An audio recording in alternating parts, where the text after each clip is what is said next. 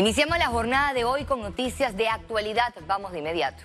Transportistas de carga agrícola y el Ministerio de Desarrollo Agropecuario no llegan a acuerdos. Las acciones de protesta continúan. Entre las peticiones, los transportistas solicitan la congelación del precio del combustible para toda la ciudadanía y no solo para el sector agro.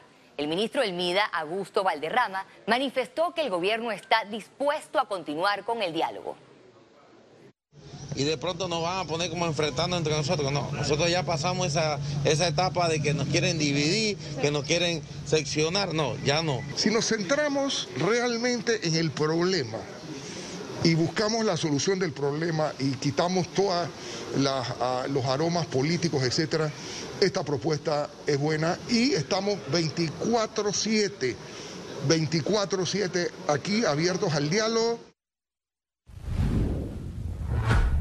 Este martes inició el plan piloto de medicamentos solidarios en cuatro policlínicas del país.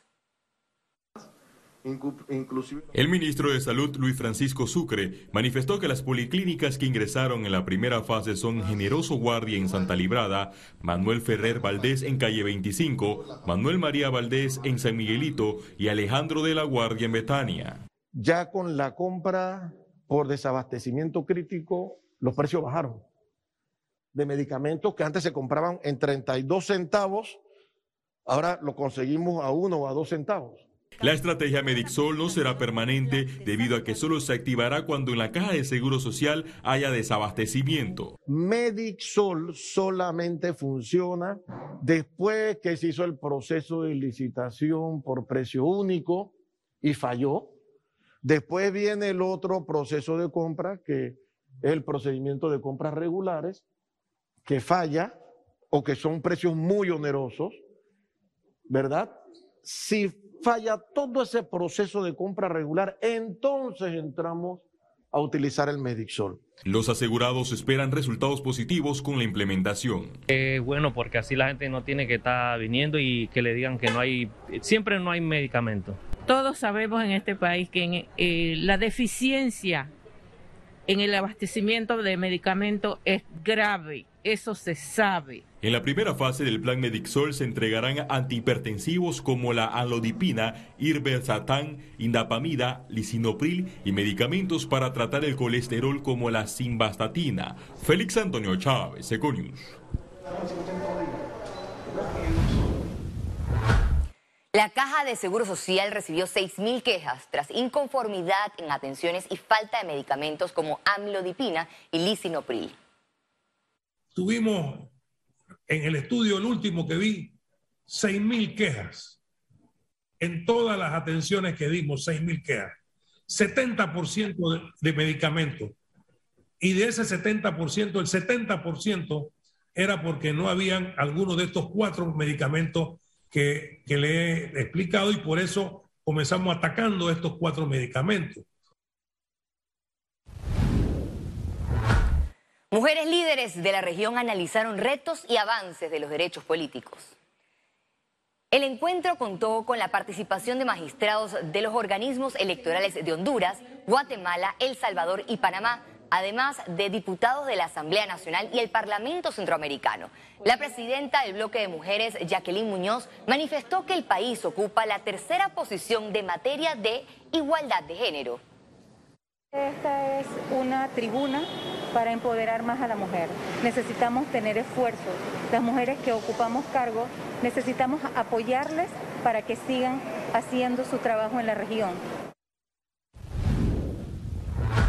La expresidenta Mireya Moscoso descartó este martes aspiraciones políticas para el torneo electoral del 2024. No, yo no voy a aspirar a nada. Yo creo que nosotros Dios nos dio la oportunidad de servir a este país por cinco años y hemos estado apoyando a nuestro partido, apoyando a candidaturas de nuestro partido, eh, pero tenemos que ver el panorama, tenemos que ver qué va a pasar dentro de nuestro partido. Estamos viendo que va a haber mucho independiente, como que los partidos ya no quieren estar dentro de los partidos porque quizás sienten que el pueblo necesita que le crean. El financiamiento público postelectoral para los partidos políticos será de 60% para funcionamiento y 40% gastos de capacitación. La Dirección de Fiscalización del Financiamiento Político del Tribunal Electoral presentó las nuevas disposiciones de cara a las elecciones generales del 2024. La capacitación contó con la participación de los partidos PRD, Panameñista, Cambio Democrático, Molirena, Popular y Alianza. El Sistema Nacional de Protección Civil, es decir, SINAPROC, emitió una alerta verde preventiva en todo el país. Se espera que las lluvias y tormentas continúen en los próximos días en el territorio panameño. Además, las autoridades informaron la posibilidad de que se produzca el paso de un ciclón tropical al norte del país. Economía. Caja de Ahorros lanzó WA, mi wallet nacional. A continuación le contamos de esta herramienta. WA, mi Wallet Nacional es una billetera electrónica con la que los usuarios podrán realizar pagos a través de su cédula, una tarjeta Mastercard o su celular. Esta facilidad digital fue lanzada este martes por Caja de Ahorros en coordinación con la AIG, Mastercard y Sigma. La persona que recibe un beneficio a través de su billetera digital, en este caso mi Wallet Nacional, tiene a su vez una billetera digital tiene también la cédula como medio de pago. Son más de mil comercios a nivel nacional que hoy día aceptan el vale digital, pero también con la inclusión de una tarjeta prepago Mastercard, tanto virtual como física, pueden acceder a más de 27 mil comercios a nivel nacional. Mastercard hace un año firmó un acuerdo de entendimiento con el gobierno de Panamá y dentro de un montón de pilares estratégicos que tenemos con el gobierno, el lanzamiento de la billetera UA junto con Caja de Ahorros, la AIG y CROEM es un paso estratégico hacia lo que nosotros consideramos es el principal objetivo de, este gobierno y de Mastercard dentro de sus eh, pilares, que es la inclusión financiera. UA beneficiará a miles de panameños que reciben el apoyo de los programas de asistencia social del Estado. Iniciará con los becados universitarios del IFARU. Estamos efectuándola en este primer plan piloto con eh, una población para nuestros estudiantes universitarios, que son alrededor de 34 mil estudiantes que van a ser, pues, eh, van a tener la oportunidad de contar con esta gran herramienta. En el acto de presentación participó el vicepresidente de la República, José Gabriel Carrizo, quien destacó que Panamá es el primer país en la región con un sistema 100% digitalizado para pagos sociales. Esta billetera también facilitará otros servicios. Queremos hacer que las personas puedan hacer más rápido y eficiente el, su día, sobre todo en el tema de su manejo financiero.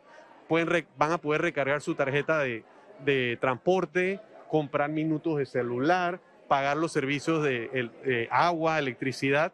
Ciara Morris, Econews. Nuevas aerolíneas se preparan para iniciar la segunda fase de traslado a la Terminal 2 del Aeropuerto Internacional de Tocumen. La Terminal 2 cuenta con una superficie de 116 mil metros cuadrados distribuidos en cuatro niveles. La aerolínea Copa Airlines fue la primera en trasladar a sus operaciones a la nueva terminal. Panamá registra avances en la transición hacia energías renovables y movilidad eléctrica. El 21 fue abastecido 81% de renovables, haciendo la declaración que renovables... Panamá y Evergo informaron su meta de evitar la emisión de más de un millón de dióxido de carbono al cierre de diciembre del 2022. Aseguran que con las energías renovables y la movilidad eléctrica lograron reducir esta emisión. Estas acciones buscan mitigar la dependencia en Panamá del uso de hidrocarburos. Panamá ha tenido un avance muy significativo en términos de capacidad instalada. Hemos visto que en los últimos años en rata de 50 megawatts anuales se están adicionando plantas solares para el mercado mayorista. Hemos visto también que eh, tecnología eólica se ha venido aproximadamente cada seis años 50 megawatts adicionando.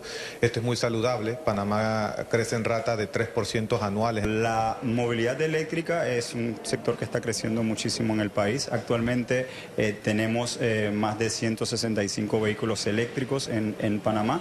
Eh, y además vemos un crecimiento en micromovilidad como son scooters y otro tipo de tecnologías. Al regreso, internacionales.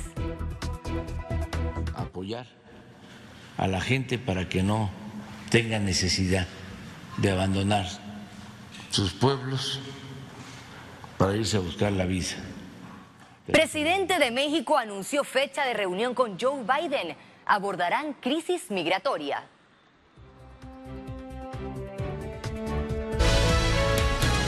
Ya regresamos con Econews.